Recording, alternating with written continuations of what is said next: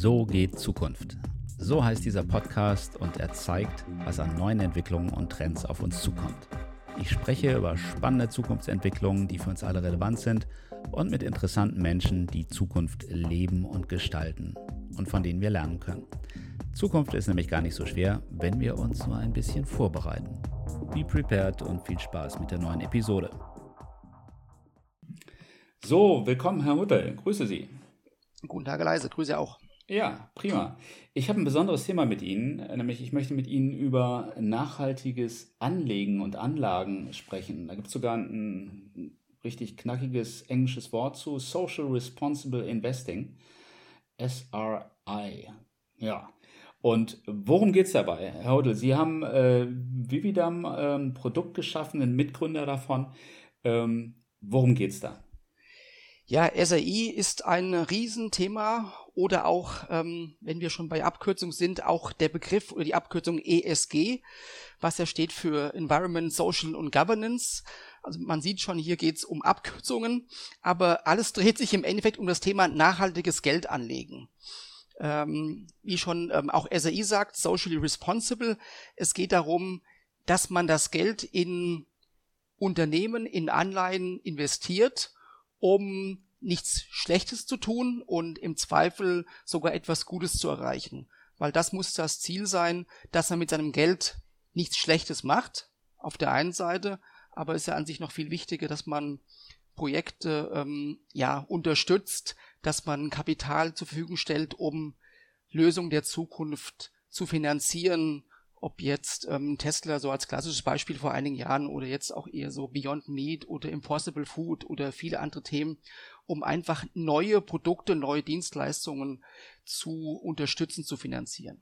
Und da kommt ja jetzt auch wirklich der Fokus drauf. Wir versuchen, den Müll zu trennen, ein bisschen überall mitzudenken und mitzumachen, aber ein ganz wichtiges Asset von uns, nämlich unser, unser gespartes oder investiertes Geld, da achten wir bislang noch gar nicht darauf, wie das eingesetzt wird. Und jetzt wachen alle auf. Jetzt haben wir auch äh, die, die durch die, die Klima, ähm, den Klimawandel große Themen, die uns dazu bringen, über alles nachzudenken. Und jetzt wird auch in die Geldbörse geguckt oder aufs Bankkonto und jetzt überlegt, liegt das Geld da gut? Ist es überhaupt irgendwie sinnvoll eingesetzt? So muss man sich das vorstellen, oder? Das ist richtig. Es fängt klassisch an sogar beim Bankkonto. Viele denken ja, das Geld, wenn ich es auf ein Bankkonto lege, ist macht nichts Schlechtes, was aber auch so ein Irrglaube ist, weil das Geld, was ich einer Bank zur Verfügung stelle als Sichteinlage, äh, wird ja auch genommen, um Projekte, Projekte zu finanzieren. Sprich, die Bank leiht es aus und man weiß nicht immer, an wen es das Geld ausleiht. Es kann an ein Rüstungsunternehmen ausgeliehen werden, aber genauso an einen ähm, Solarhersteller. Das heißt, selbst ja, die Sichteinlage hat schon eine Auswirkung. Ja, haben die ähm, Banken nicht auch irgendwie eine Verpflichtung oder ähm, ähm, müssen die sich nicht auch transparent dann ähm, zeigen, um, um zu sagen, wo sie investieren? Wahrscheinlich nicht, oder? Ja, teils, teils. Aber man sieht ja schon auch in der Presse, dass ähm, einige Großbanken ähm, große Finanzierer sind von Kohle, von Rüstung, von, ja, von Themen, die wir inzwischen als problematisch erachten. Und das taucht ja auch immer wieder jetzt in der Presse auf, dass man die Banken an den Pranger stellt und die Banken dazu auffordert, ihr Geschäftsmodell zu ändern. Mhm. Ähm, das kommt jetzt so nach und nach auf. Und das ist ja wirklich nur das untere Level. Es geht hier nur wirklich um die Sichtanlagen. Aber wir, wir wollen ja sogar investieren und das Geld in Unternehmen anlegen. Das sind also schon zwei also Ebenen. Aktiv was Gutes tun im Prinzip, richtig? Genau, richtig, ja. ja. ja. Mir fällt gerade in dem Zusammenhang ein, ich habe äh, neulich äh, Urlaub in Norwegen gemacht und bin dann auf diesen norwegischen Staatsfonds gestoßen. Äh, neben der Tatsache, dass in ganz Norwegen überall Teslas rumfahren und zwar ja. wirklich überall ist das ja auch ein sehr transparent gemanagter Fonds, wo der Staat, der norwegische Staat, eben in auch äh, gute Projekte investiert. Die gehen zum Beispiel aus Öl und Kohle raus und in andere Bereiche rein. Da kann man das sehen. Da wird auch Politik mitgemacht und das macht auch Spaß zuzugucken, weil der auch, glaube ich, sehr erfolgreich ist. Wobei es ja schon ein Treppenwitz ist. Ähm, womit hat Norwegen sein Geld verdient? Wodurch wurde der norwegische Staatsfonds ursprünglich finanziert. Es sind die Erträge aus den Erdölförderungen, ähm, die man ähm, tätigt und immer noch tätigt. Ja, sind, sind ähm, es nicht die, die Stauseen und so, die sie nutzen für Energie? Aber, aber ich glaube, jetzt, sie haben, haben recht. Jetzt, jetzt, jetzt ja. Mhm. Ja, klar. Also der norwegische Staatsfonds ist jetzt inzwischen auch dabei, wirklich ähm, aus Unternehmen sich zurückzuziehen. Man fordert entsprechend, dass die großen Ölunternehmen dieser Welt ähm, sich ändern und man droht dann, wenn sie es nicht tun, sich zurückzuziehen. Das ist ja diese typische ähm, Divestment, wo man inzwischen von spricht, wirklich zu drohen, wir haben jetzt drei Milliarden in der Aktie investiert und wenn ihr euch nicht ändert, ähm, verkaufen wir euch als Unternehmen. Aber wie gesagt, ähm, der Staatsvorkommen ursprünglich ist es Geld aus ähm, Erdölforderung. Aber äh, sie sind trotzdem auf dem richtigen Weg, das ist schon richtig. Hm. Es ist ja auch wirklich überall zu sehen, der Larry Fink von BlackRock, der hat im April 2019 auch gesagt, ähm, wir investieren nicht mehr in, in, Unternehmen, die nicht auch nachhaltig äh, denken, die keinen vernünftigen Purpose haben. Übrigens hier ein großes Stichwort, nicht Purpose. Also äh, Sie schreiben ja auch äh, rund um Ihr Produkt äh, Geld anlegen mit Sinn. Das ist ja auch genau das, wo im Augenblick viel darüber gesprochen wird. Wie kann ich bei allem, was ich tue, dem ganzen Sinn geben, Purpose? Ja, Richtig. und da kommt äh, jetzt die, das nachhaltige Investieren ins Spiel. Wie machen die das denn? Richtig. Ähm, das Problem an der ganzen Geschichte derzeit ist, dass Nachhaltigkeit nicht wirklich definiert, definiert ist. Es gibt keine, keine feststehende Definition, was ist nachhaltig.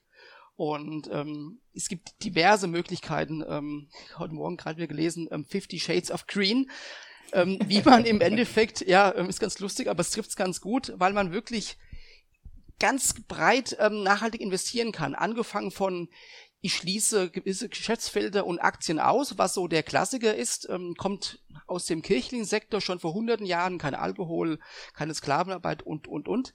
Das ist das linke Spektrum. Aber das macht ja im Endeffekt nichts Gutes. Man schließt die schlechten Sachen aus.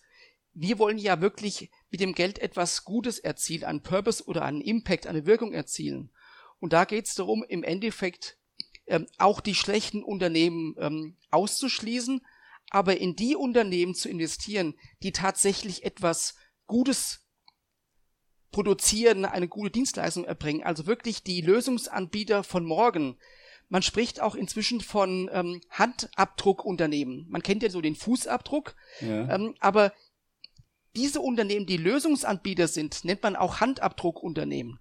Und das sind die Teslas, die Orsteds, diese Vestas Winds der Welt, ähm, eine Beyond Meat oder viele Unternehmen, die wirklich Lösungen anbieten, um die Probleme zu lösen, die wir halt haben. Und ähm, da kann man sich auch sehr schön an den 17 UN-Nachhaltigkeitszielen orientieren, an den sogenannten SDGs, die von der UN im Jahre 2015 ins Leben gerufen worden sind, weil dort sieht man, was sind die drängendsten Probleme der Welt und in was müssen wir investieren, um diese Ziele zu lösen. Das ist eine riesen Herausforderung und die UN nimmt den Kapitalmarkt explizit in die Pflicht, genau in diese Themen zu investieren.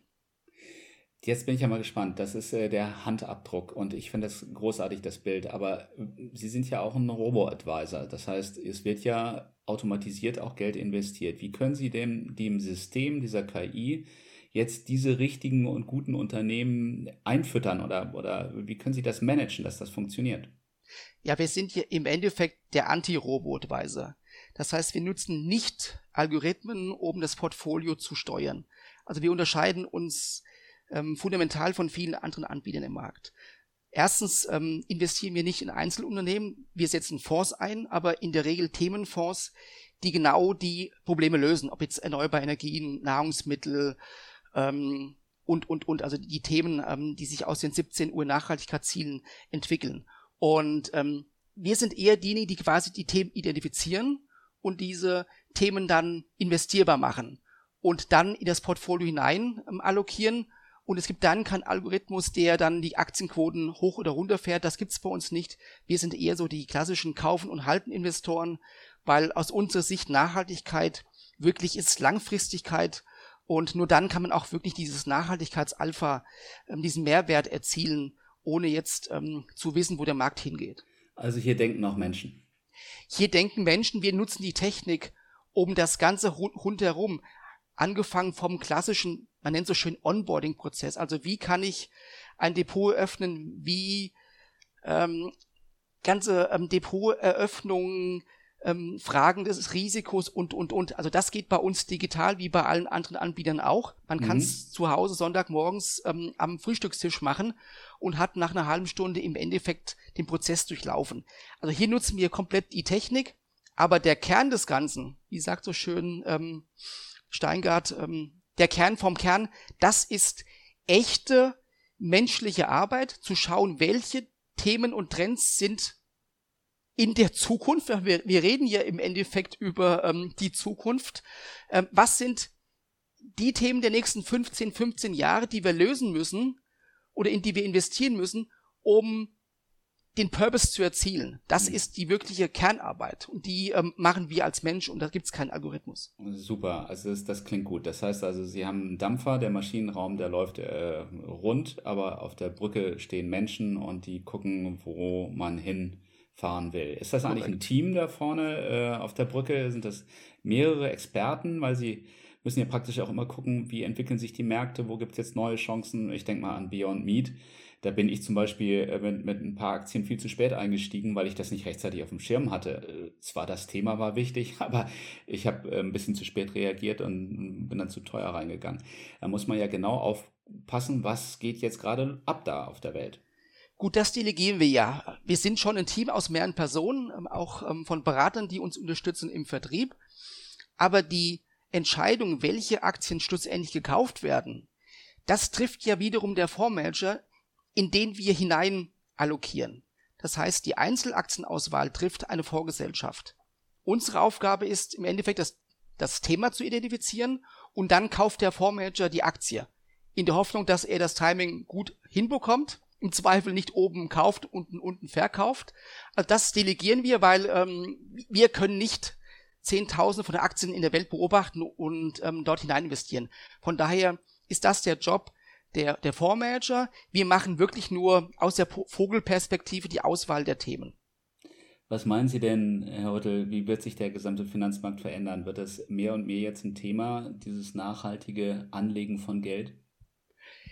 Ich denke, ESG ist ein Thema, was bleibt. ESG per se wird jetzt Standard werden. Alle Fondsgesellschaften legen neue Fonds auf oder widmen alte Fonds um. In zwei Jahren, glaube ich, spricht niemand mehr über ESG, weil dann ist das Standard. Ich glaube, die große Herausforderung ist wirklich, wie schaffe ich es mit meinem Geld in Zukunft diese Wirkung oder den Purpose zu erzielen. Das sogenannte Impact Investing, das ist so die Königskategorie.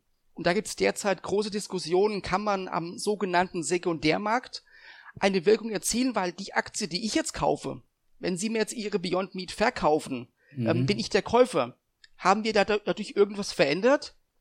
Beyond Meat merkt davon gar nichts. Wir beide haben Aktien getauscht. Mhm. Aber wir haben nichts verändert. Von daher ist eine große Diskussion, wie kann ich es mit meinem Geld schaffen, tatsächlich eine Wirkung zu erzielen. Und da gibt es im Endeffekt andere Mechanismen. Man muss als Aktionär seine Stimmrechte wahrnehmen oder diese im Zweifel an Vorgesellschaften oder an, an Dritte auslagern, die dann auf die Hauptversammlung gehen oder wie Larry Fink Briefe schreibt an die ja, Vorstände mhm. und sagen, lieber Vorstand, bitte, ähm, dein Gehalt ist zu hoch oder wir ähm, koppeln das jetzt an den CO2-Ausstoß, an die Reduktion oder irgendwelche Dinge, ähm, die quasi etwas verbessern. Ähm, wir müssen quasi uns Aktionärsrechte wahrnehmen und Druck auf die Unternehmen ausüben. Und das ist so das Engagement oder Voting, das ist wahnsinnig wichtig. Und das machen eigentlich noch viel zu wenige. Vor allem machen das gerade nicht die aktiven und nee, die passiven Fonds, sprich die ETFs, die sind nicht im Bereich des, des ähm, Abstimmens ähm, aktiv, die lassen ihre Stimmrechte mehr oder weniger verfallen. Und das ist ein großes Thema. Ähm, das muss sich in Zukunft ändern, sonst schaffen wir keine Änderungen, die wir nötig brauchen diesen, diesen wahren Impact erzielt man ja wirklich, indem ich, also Mikrofinanz ist so das klassische Impact Investing. Ich schaffe oder ich verleihe Geld an jetzt ähm, Bauern in, in Afrika. Die bauen einen Brunnen oder kaufen Saatgut, um e-, etwas zu tun. Da schaffe ich einen echten Impact. Weil das Geld, was ich nehme, schafft etwas Neues, was es ohne dieses Geld nicht gegeben hätte. Das ist wirklich so ein, ein Kennzeichen, die sogenannte Additionalität, also ich schaffe etwas Zusätzliches und das auch bewusst und nicht irgendwie durch Zufall.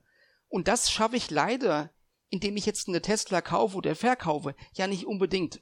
Weil wie im Beispiel gesagt, ähm, ob wir jetzt Aktien tauschen von A nach B, das Unternehmen merkt nichts davon und ändert dadurch auch nicht unbedingt seine ähm, Geschäftspolitik. Seitdem es machen ganz, ganz viele und kaufen die Aktie und die Aktie steigt und dann merkt das Unternehmen schon was. Aber das ist so die große Diskussion, wie kann ich wirklich etwas ja bewirken und wirklich verändern. Das ist so die große Diskussion, die auch gerade stattfindet, auch in den Kreisen der, der Wissenschaftler. Und ähm, das ist so die, die Last Frontier auf Neudeutsch. Super. Macht ja auch Sinn, dass man diese Themen anspricht und dass man sich Gedanken macht, wie kann man Dinge angehen und verbessern. Insoweit haben wir mit unserem kleinen Podcast hier jetzt schon, glaube ich, eine Menge geschaffen, um Bewusstsein äh, hinzubekommen, ein bisschen mehr die, die Perspektiven zu öffnen. Herr Odel, wie würden Sie sich das in Zukunft wünschen? Ähm, dass, wie, wie soll mit Finanzen in Zukunft umgegangen werden? Ich weiß, das ist jetzt echt eine große Frage, aber haben Sie da noch eine Anregung zum Schluss, äh, wo die Reise hingehen sollte? Also vielleicht eine, ähm, ein Aufruf an die junge Generation, gerade so die Generation Z mhm. oder die Millennials, ähm, dass die, wenn sie investieren, und sie müssen investieren, weil die Rente ist nun mal nicht sicher, dass diese Generation ihre Gelder ausschließlich nachhaltig investiert. Weil wenn man überlegt, dass ein jetzt 20-Jähriger Geld in eine ähm, Shell, BP, Chevron oder wie auch immer investiert, die die Umwelt zerstören, das kann es nicht sein, dass diese Generation ihre eigene Lebensgrundlage zerstört. Also diese Generation, aber auch wir alle, müssen nachhaltig investieren, um einfach, ja, die Probleme, die vor uns sind, und das ist nicht nur Klimawandel, das ist auch Biodiversität. Wir haben zwei Riesenprobleme vor der Brust und die müssen wir lösen, sonst ist in 30, 40, 50 Jahren diese Welt nicht mehr unbedingt lebenswert, nicht mehr für unsere nächste Generation. Super, vielen Dank, Herr Huddel. Ich werde nochmal mit meiner Tochter reden. Die hat noch nicht so viel zum Anliegen, aber es, es, wird, äh, es wird schon mehr und mehr. Und dann müssen wir mal drüber sprechen, in welche Richtung das gehen soll. Herr Huddel, ich danke Ihnen sehr und ihr verlinkt nochmal zu Vividam äh, in den Show Notes ähm, mit einem Link, dass man, dass man sie auch erreichen kann, wenn man noch weitere Fragen hat. Ist das okay? Das ist okay, logisch. Vielen Dank. Klasse, dann wünsche ich noch einen schönen Tag und danke, danke für die Aufklärung. Ich danke Ihnen. Das war's für heute und vielen Dank fürs Zuhören. Vielleicht ein kleiner Kommentar oder eine Bewertung, Sternchen, wäre super. Danke, bis dahin, be prepared.